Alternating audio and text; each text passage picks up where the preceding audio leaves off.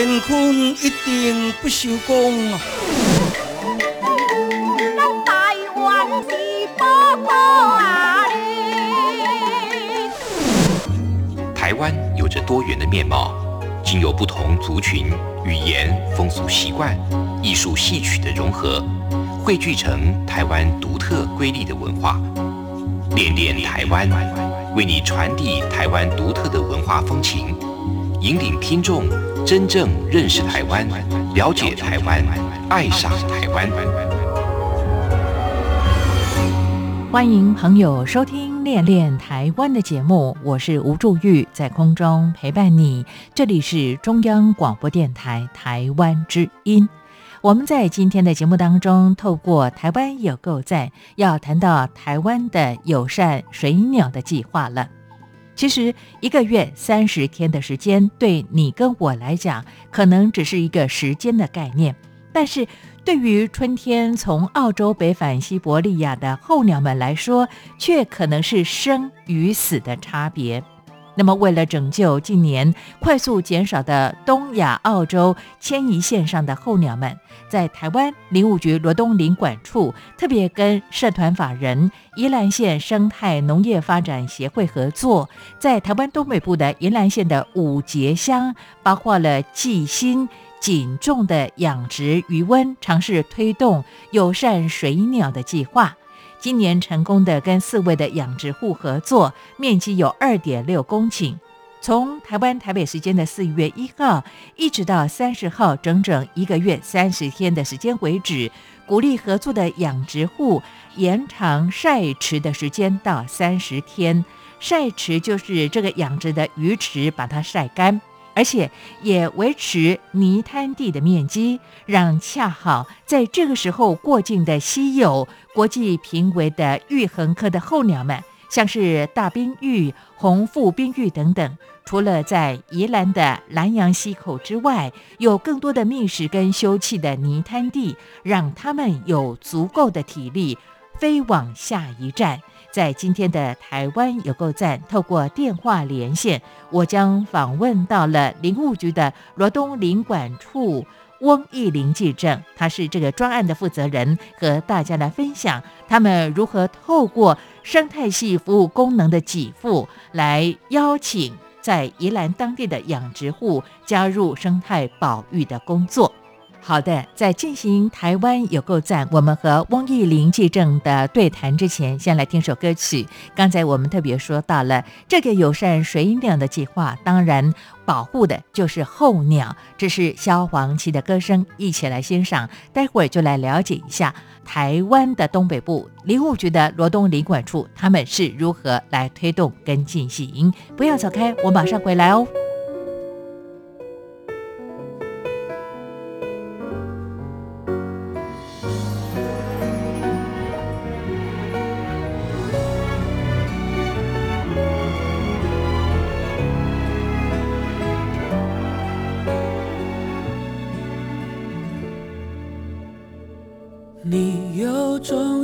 着，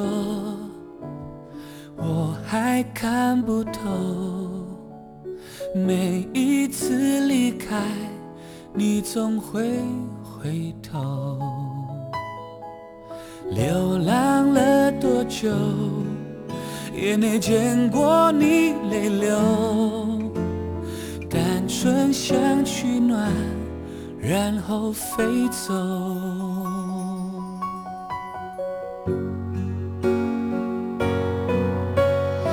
你有苦衷，你有借口，你有权利不让我触碰。我除了温柔一无所有，想陪你度过，躲在心里面的洞。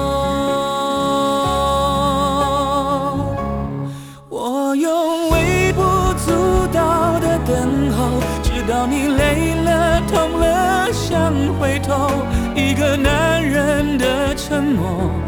藏了太多情绪，从不说。我用怀中仅有的天空，只希望你的旅途也有我。一个女人的寂寞，需要多少痴心化成疾风？能让你感动？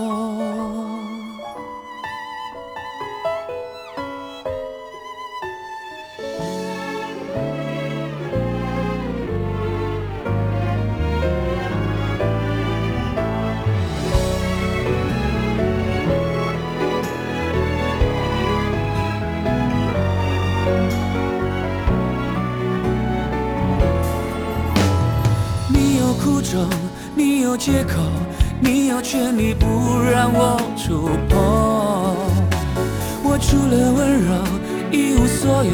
想陪你度过躲在心里面的洞。我用微不足道的等候，直到你累了痛了想回头。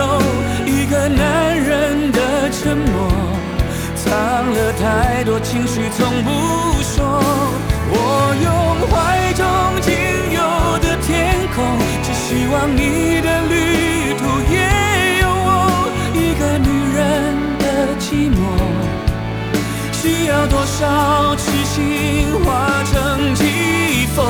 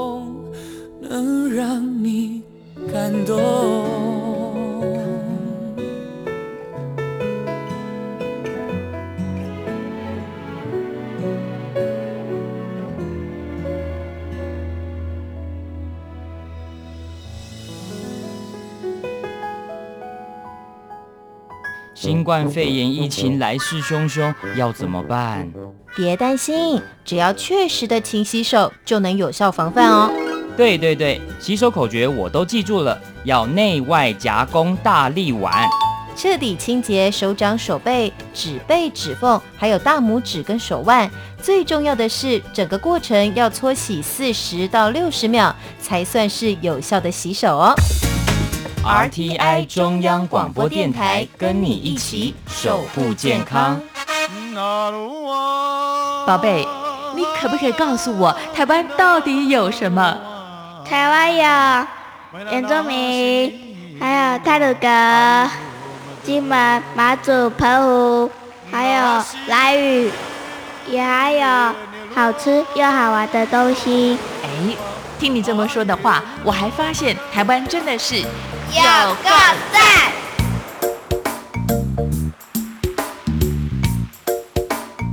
哎，各位央广的听众，大家好。那我是那个林务局罗东林区管理处娱乐课的记政翁义林哦。那我们今天要来谈的这个话题哈，这个主要就是有关于说，我们如何透过一些生态给付的方式。然后来跟余温的这样子户来合作，来一起来合作保护这个国际迁徙的候鸟。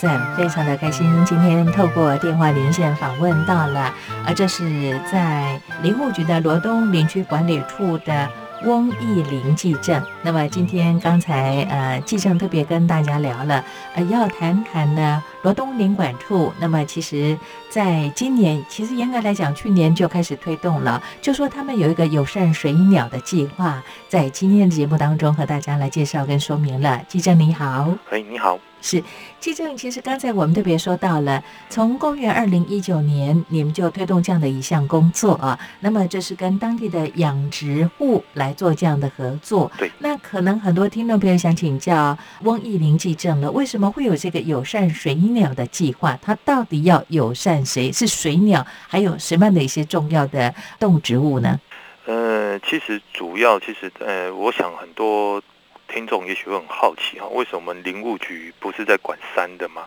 为什么会来嗯突然来这个保育水鸟？哦，那其实主要就是说，我们林务局在呃过去呃在这个推动这个七地保育哦，已经推动很好几十年了。那我们也划设了各式各样的保护区啦，然后也有一些搭配一些国家公园系统等等，这些都是一些保护区的呃呃区域哦。这些区域其实面积加起来，其实已经目前先已经是我们台湾，呃，陆域面积的大概五分五分之二了，已经相当大。可是我们后来又发现说，近年来发现说，其实有许多保育类的动植物，呃，保育类动物其实都不是栖息在这些里面，这些保护区里面。嗯，哦，包括浅山地区啊、平原湿地啊、农田啊、渔温等等，这些都都这些地方大部分都是私有地。可是这里面仍然有许多的保育类动物，那其中像在呃余温啊、水田啊，其实是平原湿地啊，其实就会呃常常就会有很多的水鸟。那我们就很好奇说，那这些水鸟是怎么样？我们要怎么样保育这些水鸟？那我们就后来就发现说，其实我们台湾是位处在一个全球八大呃候鸟迁徙路线上的其中之一哦，叫做东亚澳洲迁徙路线上。那是一个非常重要的一个节点。那尤其在我们宜兰这个地方啊，嗯，每年其实过境或是渡冬的候鸟是非常多的。嗯，哎，那那在这样子的呃，其实呃，渡冬每年在渡冬或者是秋天过境的时候，这些候鸟，因为我们南洋平原这边哈，刚刚好呃二期休耕的时候，都已经有呃都是水大片的水田可以提供它栖息。哎，可是，在春季。那些候鸟从澳洲渡冬回来，要开始往北返往西伯利亚的时候，它经过台湾、经过宜兰的这个地方的时候，发现哎，都已经插满秧苗了，那他们就没有地方去。那如果只靠一个南洋溪口水鸟保护区，其实是不够的。那我们就在思考怎么样来来扩大这个保护区的这个面积跟范围。是。那我们一零七年罗呃林务局在推动这个国土绿网计划的时候。我们就思考说，那等于是结合这个保护区跟周边的这个私有地啊，包括农地啦、渔温等等，一起来张开一张更大张的这个国土绿网哈，来保护这些候鸟。嗯，那所以冬季的部分已经有水田了，那我们思考就是夏春季的部分。那春季的时候，我们就思考，那就是只有余温。那余温后来我们就跟这个呃宜兰的生态。农业诶，这个发展协会哦，一起来合作，我们就派了一个人在那边哦去做一个呃了解，再发现说哦，这边真的是具有春季的时候，真的有非常多的这个过境候鸟，其中不乏很多都是那种呃国际 IUCN 保育的这种他们公告的这种呃红皮书的鸟类哈，所以我们就想说，呃，一定要来在这个地方试试看，来推动这样子的一个保育工作，是。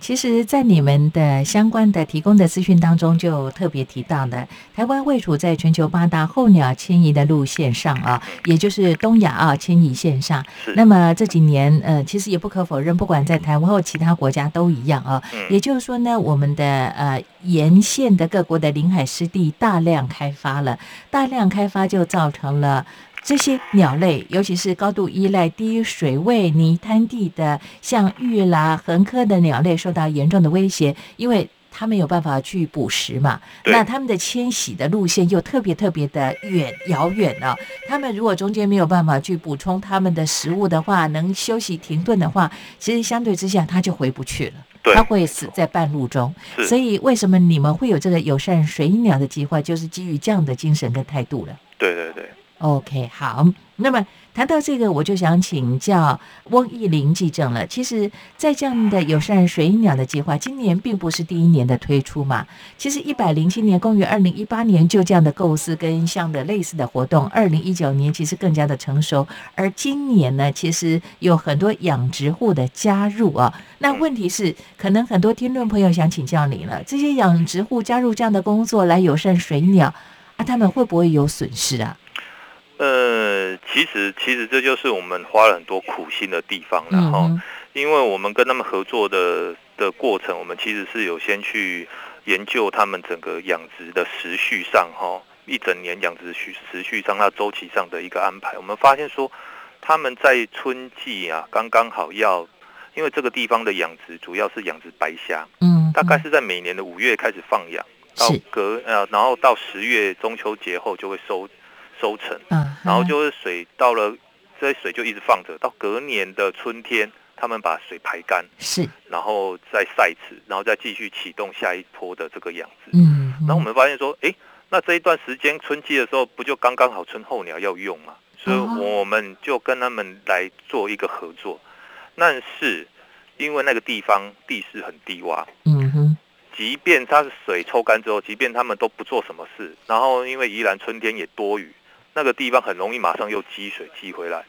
那变成泥滩地又不够，所以我们就跟他合作说，来我们付你一个生态薪水，嗯，那你们来帮我们做这些保育水鸟工作，你就是可能，呃，那个水位啊要维持在七公分以下，是，然后泥滩地的面积要超过百分之五十，只要不不大没有达到这个。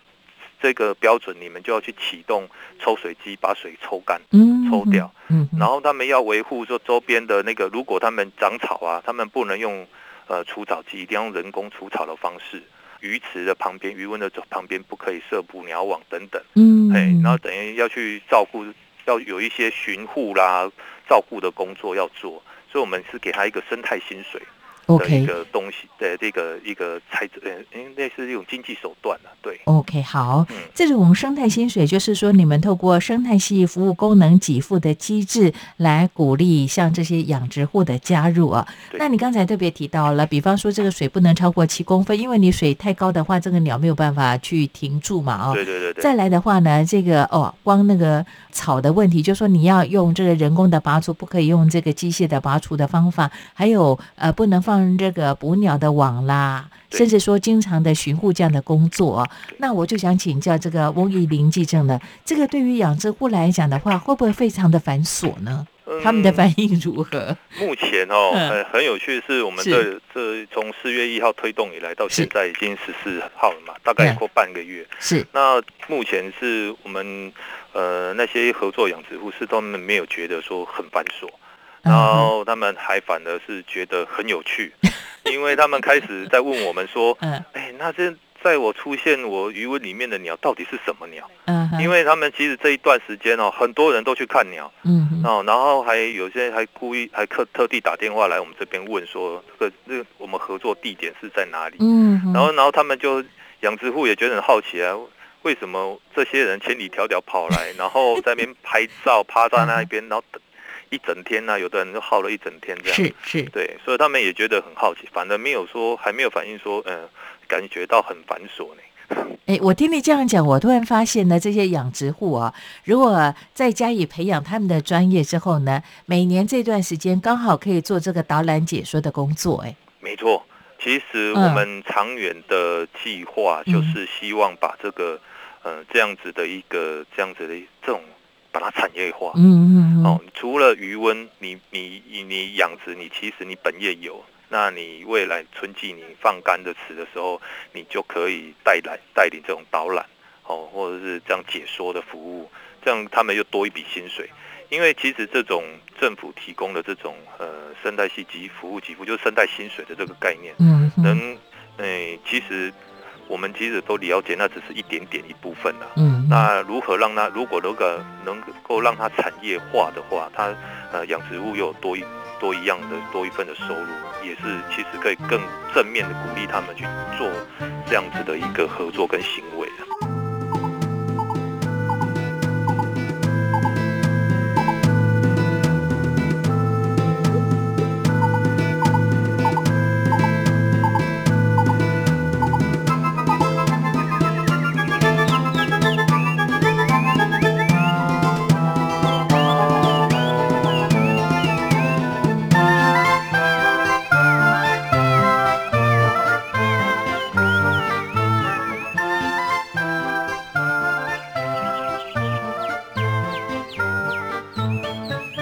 我想请教这个翁义林记者啊，因为您是呃这个专案的负责人呢。刚才你特别提到了，其实这个过程当中，你们本来就花了很多时间去跟养殖户做沟通，甚至花了很长的一段时间去观察鸟类的生态哦。你们这整个工作田野调查花了多久时间呢？大概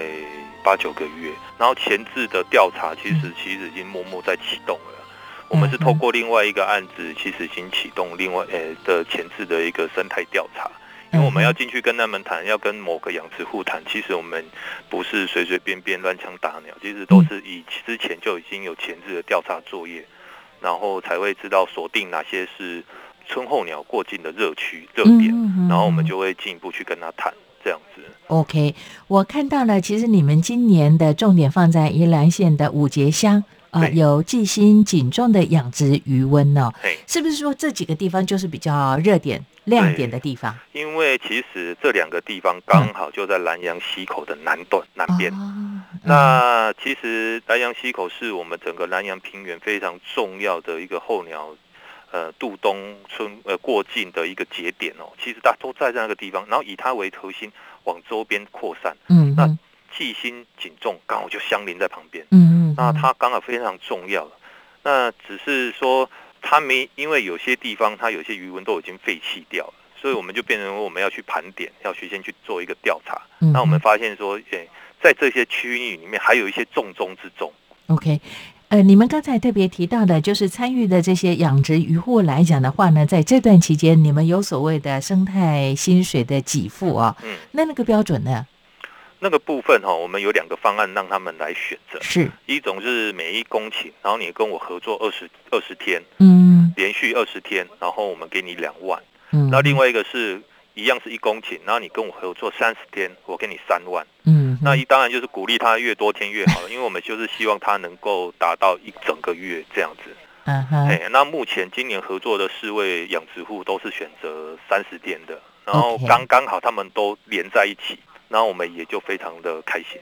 了解了解，好，你看你们这样的一项友善水鸟的计划呢，其实启动之后呢，透过刚才你特别提到的，这也就是林务局呢这么多年来的国土生态绿网的理念呢、那当然也邀请在各地的朋友，像呃我们今天所分享的这个专案来讲，就是以宜兰五节的当地的养殖户，以白虾的养殖户当做我们的合作的对象啊。对其实我发现你们的规划工作上呢。短期、中期跟远期都有，诶，短期可能就说，诶，用这个生态薪水这样的给付的方式，让他们在这个空窗期，也就是说他们没有种植的这段期间呢，闲置的空间、时间可以提供给水鸟他们度冬，就是他们要回去的春季这个时候的停住的觅食的场域。那再来的话，刚才我们就特别聊到了远期来讲，这段期间往后，其实每年都可以成为当地赏鸟重要的热点，甚至也可以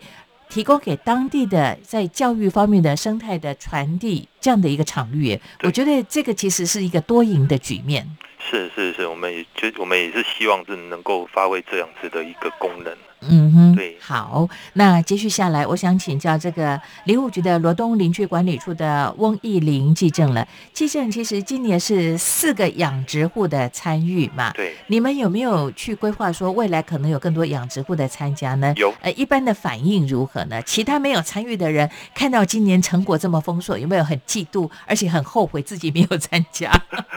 其实嗯其实哈、我们其实，在刚开始计划之初的时候，所有的养殖户也嗯都。呃，这四个真的不容易啦，因为刚开始计计划开始的时候，所有养殖户都很怀疑啦，在观望，对不对？他们都在想说，他们其实我们刚开始接触这些养殖户的时候，他们都有几个问题哦。第一个就是说，哎、这个水鸟是不是会带病菌啊？会怎么样影响到我们的养殖？哦，要不然就是怀疑说，呃，嗯，你你这样子的这个这个，政策它会不会来吃我们的虾子或鱼苗？嗯或，或者更更有些人比较想象空间比较大，就以为说嗯我们政府又来划设保护区了。哦然后，所以我们是经过不断的呃沟通沟通，嗯然后也某一种程度的教育，然后分享我们的理念，才慢慢能够去找到这样子的人。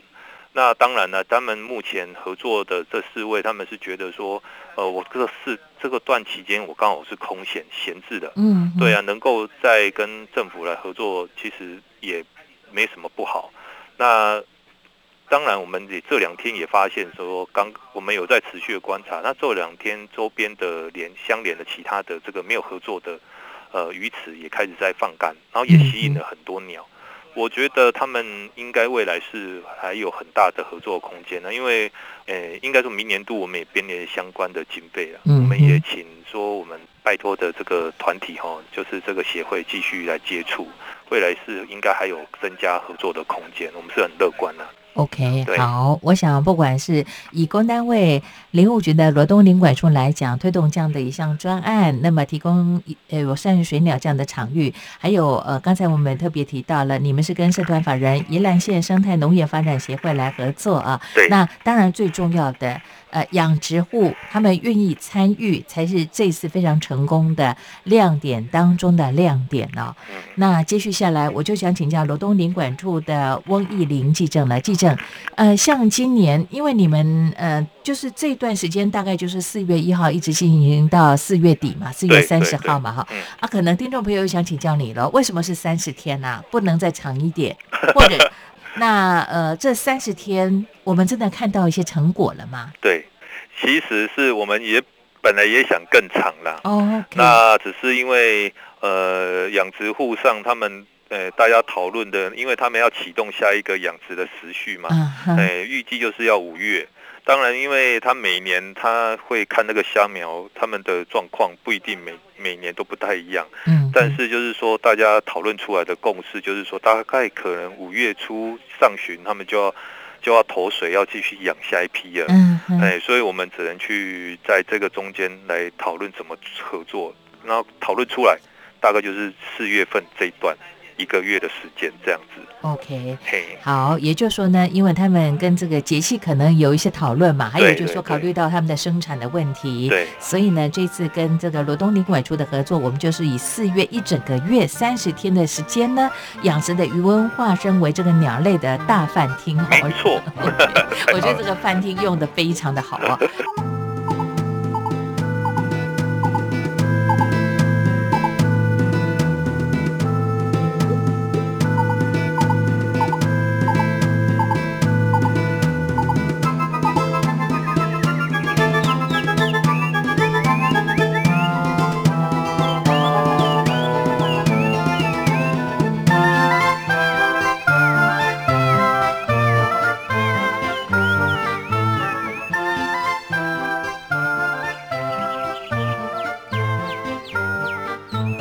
在这里，我想请教翁一林记者哦，对，你们今年这样的推动，其实前置作业其实有两年的时间了嘛，哦，嗯，你们看到了今年提供这样的一个场域，让这些从这个东亚澳迁徙到这边过冬的候鸟，他们再回去他们原住地哦。嗯，那这个过程当中，因为提供这样的呃他们觅食或者是停留停住的重要的这个场域之后呢，有看到他们的数量的增加，或者是什么样的一些可喜可贺的正面的发现吗？呃，就是整体的这个数量的增加，我们是还没有办法去佐证啊，哦，毕竟是只有第一年。是，那只是说，就我们目前调查来看，就是观察，我们有监测这这从四月一号到这今诶、昨天为止哈，那我们的确有发现，我们在那个地方调查有五十六种的鸟类，嗯那其中有百分有百分之四十，大概二十二种都是玉衡科。啊那其中又有二十二种玉衡科里面呢，又有五种哦是国际自然保护联盟，就是 IUCN 它所名列的这个红皮书名列的这种濒危鸟类嗯，包括嗯红腰红腰勺玉啦、是，黑尾玉啦、大冰玉啦、红腹冰玉、红胸冰玉等等。嗯那其实其中的红腰勺玉啊，跟大冰玉，其实它的濒危等级，大因为大家比较少听过它，但是大家试想看看，呃，黑面琵鹭，我想大家都有听过，是，但是黑面琵鹭的濒危等级，其实大冰玉跟红腰勺玉跟它们跟它是一样的，同等就对，同一等级。然后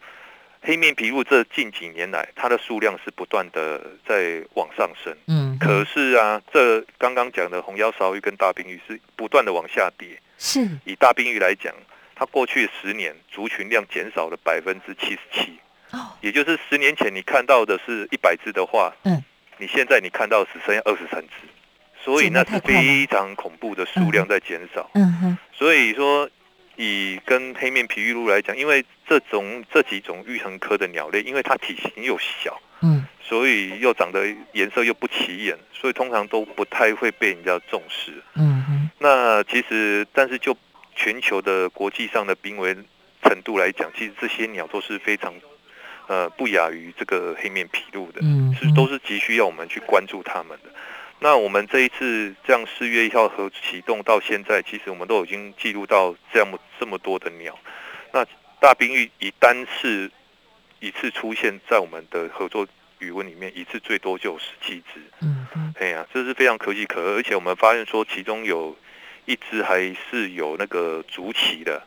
标志，就是那被它是曾经被抓来细放。是，然后我们发现那个竹旗应该是从澳洲昆士兰那边释放出来的，嗯嗯，对，也就是说这其实是全球性，大家都在关注这个物种啊。那我们台湾宜兰既然是这个迁徙线上重要的一员，当然就是，即便我们没有办法预期说它可能数量上能够有所增加，因为它是一个沿线上大家一起合作的事情嘛，嗯，也许只有我们做。没有用，可是我们还是要善尽我们一份子的一个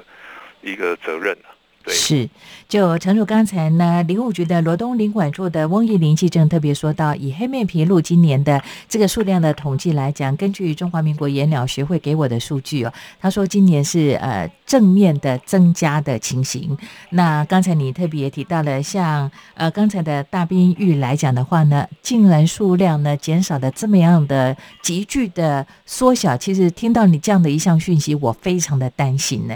那呃，可能我们比较少去关注他，或者是一些媒体的报道比较针对它来做一些。分析或分享，所以我们忽略了。但刚才你特别说到了，至少台湾身为这个全球八大候鸟迁移路线之一，我们善尽我们的责任跟义务了。那最后，我想请教翁义林记证了。目前以工单位林务局罗东林管处在推动这样的一项工作，当然就是保持的国土生态绿网的理念哦。那像这个鸟类，它呃玉衡科的鸟类，它其实迁徙的路线会经过很多的点。对，那么这些热点来讲，我不晓得以林务局来说，就您的理解，是不是也会跟其他的热点、其他的国家有做一些串联跟合作呢？有没有这样的一些执行？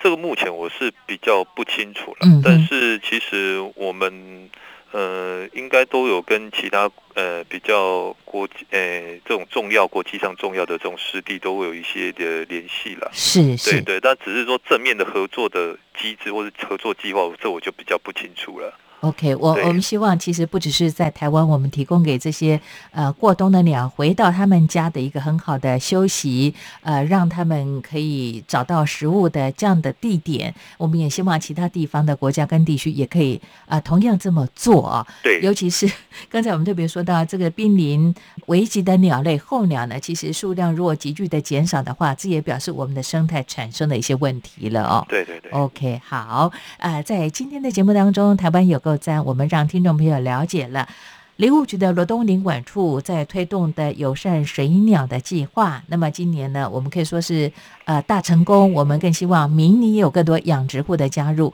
不过说真的，呃，翁记正，你刚才特别说到的，要去告诉他们很多的一些重点。他们的观望态度包括了像禽流感，对不对？怕鸟类过来带来一些 呃病菌啦。对。还有就是说呢，哎，怕这个候鸟，他们觉得这块地。哎，对对，哎，就习惯了，觉得这个地方就是食物，就是我们的饭桌了。对，而且，哎，我我记得候鸟好像他们在迁移的过程当中，老鸟会教这个小鸟，哎，就是说哪里会有食物，哪个动线是正确，好像他们有这样的雷达跟机制，哎。对啊，感觉上是好像这种这种经验啊。嗯对啊，他们有有一些有那他们有那一种，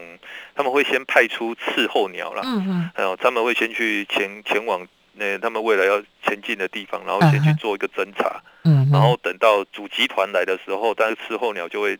去带领他们降落到他们可以去栖息跟觅食的地方，是有这样子的机制啊。好，嘿，就哪里有这个大鱼大肉，对对对对对就知道哪里那哪。些地方危险不要去这嗯。哼，是难怪呢，在宜兰五节当地的养殖户，他们一开始可能会采观望的态度，但刚才我们讲的非常清楚，我们就是在这一个从这个东亚澳，那么到这个温暖的这个地方来过冬的鸟类啊，我们就是有大概一个月，至少一个月的时间。往后如果啊养殖户愿意共同的参与，也做生态保育的工作，我们可以延长时间呢、当当对对对对，那他们还是会回家啦。吃完啊饱餐一顿之后，还是会回家啦，所以大家不用担心哦。对当然也谢谢翁叶林记正你们的团队这么认真的投入友善水鸟的计划跟工作了，期待有更新的一些呃分享，透过我们的节目当中和大家来介绍。好，谢谢谢谢谢谢记正，期待和你的再相会。好好谢谢，拜拜拜拜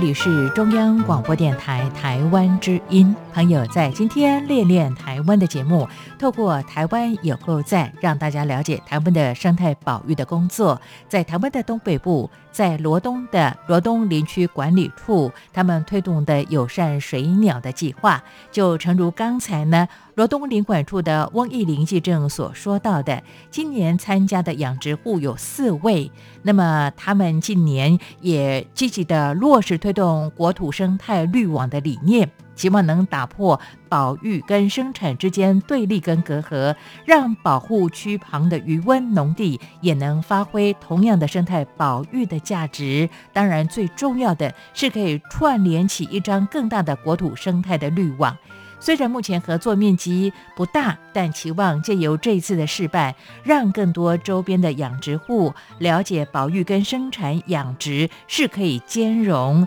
更期待未来这些养殖户也愿意共同参与这项保育的行动。透过今天的节目，也为听众朋友来报道跟介绍说明了。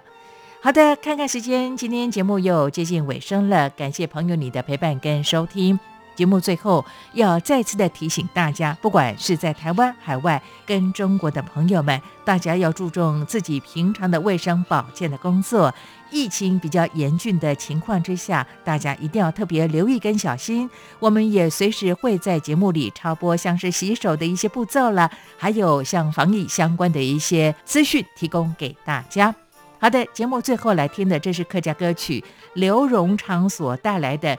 树顶鸟仔叫连连，我们希望呢，在台湾的各个湿地，那么候鸟回家的时候都有停留的地点，有觅食的饭厅了。也把这首歌曲送给此时收听节目的听众朋友。好，别忘了下次练练台湾的节目，吴祝玉和你在空中再相见。我们下礼拜空中再会。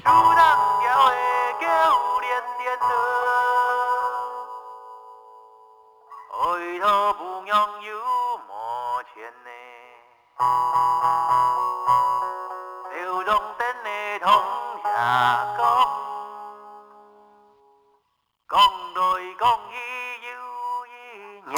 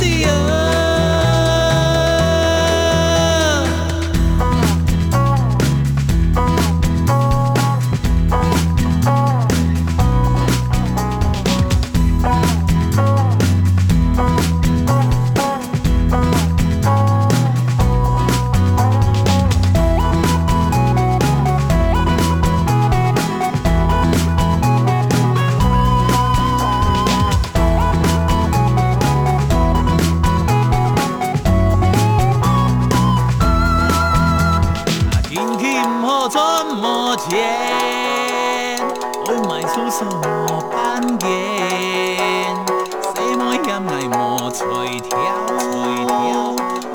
金色线。